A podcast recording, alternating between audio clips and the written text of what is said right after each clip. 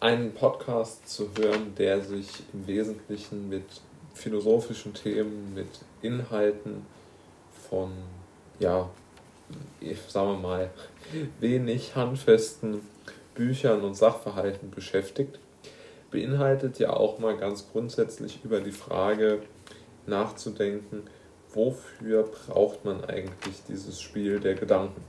Ich finde, das ist eigentlich eine sehr gute Frage, denn ich habe mir die auch oft gestellt und mit der, mit der Zeit habe ich mir dann so ein paar Gedanken gemacht, wie ich das Ganze bestmöglich ähm, für die Zuhörer zusammenfassen könnte. Also zuerst einmal ist es schon so aus meiner Sicht, dass bei allen Menschen, die irgendwo etwas Philosophisches, etwas Schriftliches, etwas in Gedichtform, in Liedform, wie auch immer veröffentlichen, dass dort der Aspekt mitschwingt, dass man auf große Fragen eine Antwort finden möchte. Jetzt egal, worüber man singt oder schreibt oder podcastet oder was auch immer. Ähm, man beschäftigt sich ja doch mit Dingen, die vermutlich viele andere Menschen beschäftigen. Ja? Also man gibt sozusagen eine Art von Gedankenstrom in die Welt, in der viele andere auch an demselben Projekt irgendwo nachdenken. Und das Schöne finde ich an diesen, sowohl an Gedichten als auch an Büchern, als auch an Liedtexten, dass niemand eine konkrete Antwort geben möchte. Es ist ja ganz oft so, dass ähm, in unserer Gesellschaft so eine Unmittelbarkeit verlangt wird. Und ähm, aus meiner Sicht ist es dort eine ganz, ganz hohe Chance gegeben, dass, ähm, dass dort etwas auf der Strecke bleibt, nämlich die Kreativität und die Inspiration und der Raum für Inspiration. Und diese, dieser Raum wird aus meiner Sicht in, wie gesagt, Kunstwerken, Buchtexten etc. wird aus meiner Sicht eher aufrechterhalten. Und da äh, ich sehr viel lese aktuell und äh, auch mir über die verschiedensten großen Fragen Gedanken mache, habe ich in meinem, sagen wir mal, Antiquariat der Wahl ein Buch gefunden, das ich sehr, sehr interessant fand vom Titel her und das ich deshalb natürlich sofort mitgenommen habe. Und das Buch ist von der Autorin Ina Schmidt, die habe ich vorher auch nicht gekannt und heißt äh, Über die Vergänglichkeit eine Philosophie des Abschieds.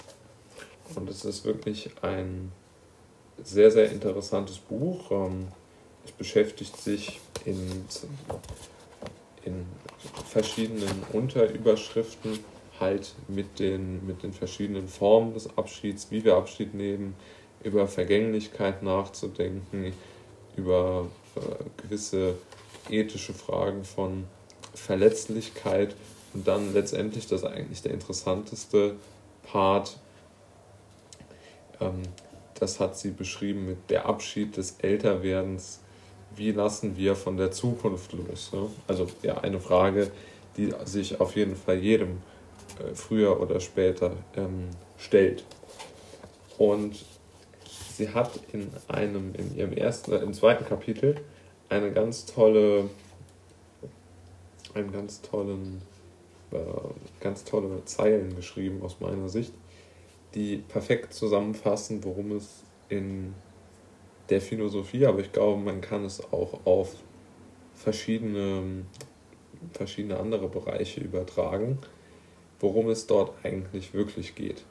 Oder was heißt wirklich geht, aber wie gesagt, worum es in der Kunst, in der Philosophie, im sozusagen im veröffentlichten Denken, ich glaube, so kann man es auch beschreiben, worum es dort wirklich geht. Und sie hat es beschrieben mit folgenden äh, Zeilen.